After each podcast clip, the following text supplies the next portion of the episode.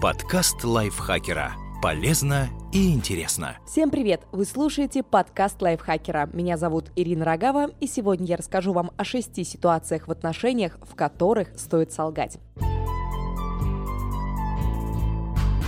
В некоторых случаях неправда поможет поднять настроение партнеру, не выйти за рамки этики или даже спасти вашу жизнь. Когда уходите от эмоционального насильника?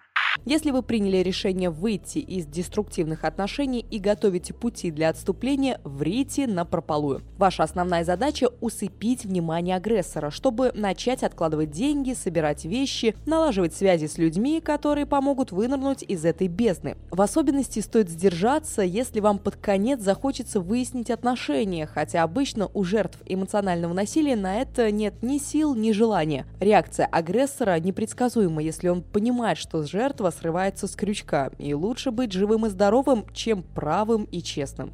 Когда партнер спрашивает, любил или любила ты кого-то сильнее меня, если вы заранее не договорились об абсолютной стопроцентной честности, отвечайте «нет». Допустим, в вашей жизни было более сильное чувство, чем текущее. Кому станет легче, если вы скажете правду? Признавшись в истинных чувствах, вы достанете хорошо спрятанный скелет из шкафа и посадите за стол третьим. Так что оставьте его в гардеробной и не стесняйтесь солгать, если, конечно, в глубине души вы не планируете вернуться к предыдущей любви. Такие планы скрывать от текущего партнера нечестно когда готовите сюрприз. По закону подлости у человека, для которого готовят сюрприз, обостряются все чувства, появляется третий глаз и способность видеть сквозь стены. Словом, велик шанс, что он все поймет раньше времени. Поэтому, скорее всего, придется не просто врать на ходу, а соткать паутину лжи, чтобы сохранить сюрприз в тайне. Следите, чтобы неправда была не обидной, иначе рискуете потерять половинку до того, как доберетесь до дня X когда уходите от в целом неплохого человека.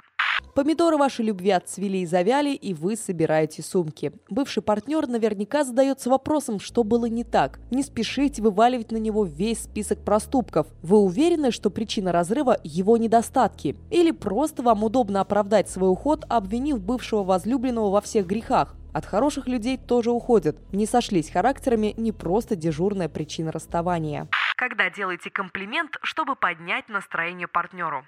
Допустим, ваша девушка простудилась и из глянцевой красотки превратилась в красотку с распухшим носом и красными глазами. Фраза «ты выглядишь отлично» и не ложь вовсе, ведь у девушки есть зеркало, она знает правду. Это просто еще один способ рассказать о своей любви. Когда это не ваш секрет. Все нажитое в браке имущество считается общим, но к нему не относятся тайны ваших друзей. Не обязательно сочинять наполненную деталями фейковую историю. Просто ответьте «не знаю» на неудобный вопрос о своем знакомом.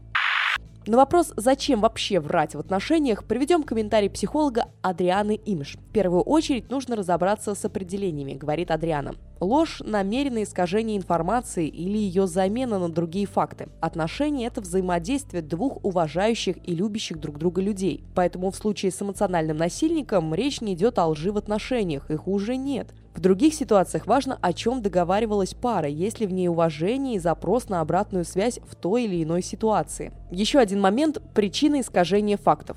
Я боюсь ранить партнера или обманываю его в своих интересах. Если мы исходим из позиции отношений, доверия и договоренностей, то имеет смысл на них и опираться.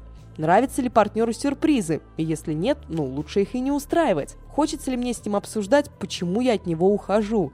Наиболее удачный вариант – решать, нужно ли лгать или нет, исходя из отношений, которые есть на данный момент. В случае же, если отношения выстроены на манипуляциях, ложь в них уже есть, ее много, и она вряд ли во благо.